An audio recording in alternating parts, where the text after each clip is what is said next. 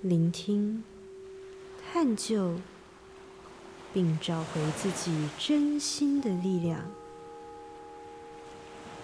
倾听心声，以乐，以音，与您一同聆听那源自灵魂深处的声音。无论是在睡前，或者在上下班的路上。倾听心声，在每个当下陪伴着你。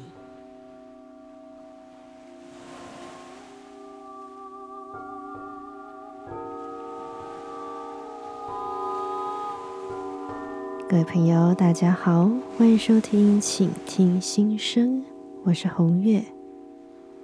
那《倾听心声》的节目从开播以来到现在，其实每一集都是在做一个。疗愈相关的一个探讨，那包括我自己在面对生命的难关当中的一些分享啊。那今天呢，我想要持续的跟大家做歌唱，还有声音上面的疗愈力的分享。不过呢，今天有一点不一样哦。今天要跟大家聊到的部分呢，倒不是像之前是使用哼唱。或者是吟唱，甚至是水晶波等等这样子的音乐。那在我们开始这个主题之前呢，想要跟大家先分享一个声音的片段。这是我们在两个多礼拜之前在恒春参加半岛歌谣季的开幕式领唱的一个片段。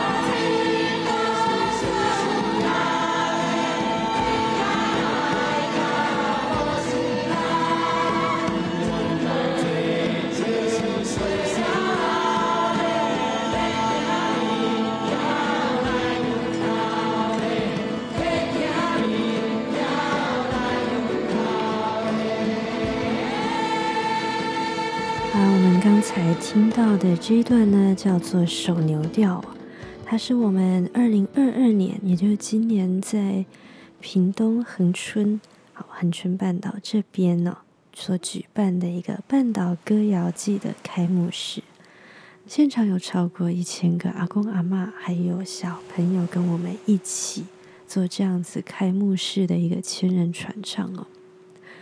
韩，春民谣是我觉得一个非常非常美丽，而且让我非常非常惊艳的一个非常古老的一个传唱创作方式哦。你可以想象吗？其实这些阿公阿妈，他们有一些其实是完全不识字的，可是他却可以就拿着一把乐器，然后信手拈来。就全部都是歌曲，非常非常有浓厚文学文化修养的歌词，就这样子自然而然的被唱出来了。那事实上呢，他们这样子的曲调，其实多半都是用在一个心情的抒发上面。那它有它的一个历史背景在。因为过去他们的生活条件，还有整体的社会环境呢，其实没有像我们今天过的那么那么的好哦。在生命当中，包括了呃结婚、家庭，还有很多生活上面呢，其实有非常多身不由己而没有办法自己去做选择，或者是去翻转改变的部分。所以他们的抒发管道呢，其实就是歌唱。所以在恒春这边有发展非常非常浓厚的一个民谣传唱的一个文化，我是非常讶异的。因为两年前我们有受到委托制作一张专辑哦，叫做《半岛风声相放伴》。那么这张专辑呢，其实就是透过一个音乐剧的形式，然后在诉说这些阿公还有阿妈他们过去年轻时候的一些生活。那那个时候在做专辑的时候，其实很多阿妈她唱到某一些歌曲，她就哭出来了，因为呢会让她想起她在过去那个当下的许多身不由己。可是当她唱完之后呢，马上就又回到了当下，回到了这个当下，然后破涕为笑，那种看尽人生百态的那种。历练还有那种感觉，是让我最为感动的。那这也让我想到，我其实，在前几集的节目当中，一直有提到说，歌唱事实上是最好的释放哦。其实这样子的一个形式呢，在我们有文字可以记录下来之前呢，就已经存在了。比较可惜的就是说，呃，它在曲调上面可能已经因为。朝代的更迭，然后还有战乱的关系，所以它失传了。但是呢，在文字上面，我们依旧是可以看到他们当时的一些歌曲传唱的内容哦，还有生活当中的点滴跟智慧。比如说，我们在国文课一定要上的《诗经》《楚辞》《乐府》《唐诗》《宋词》《元曲》。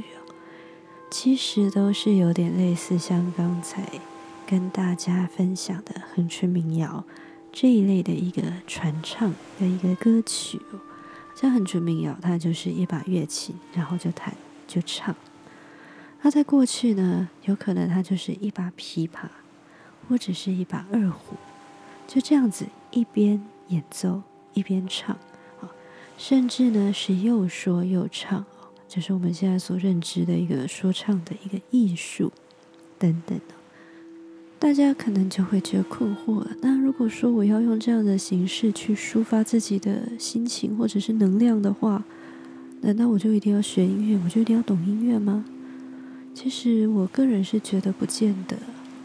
人类会运用语言，运用频率。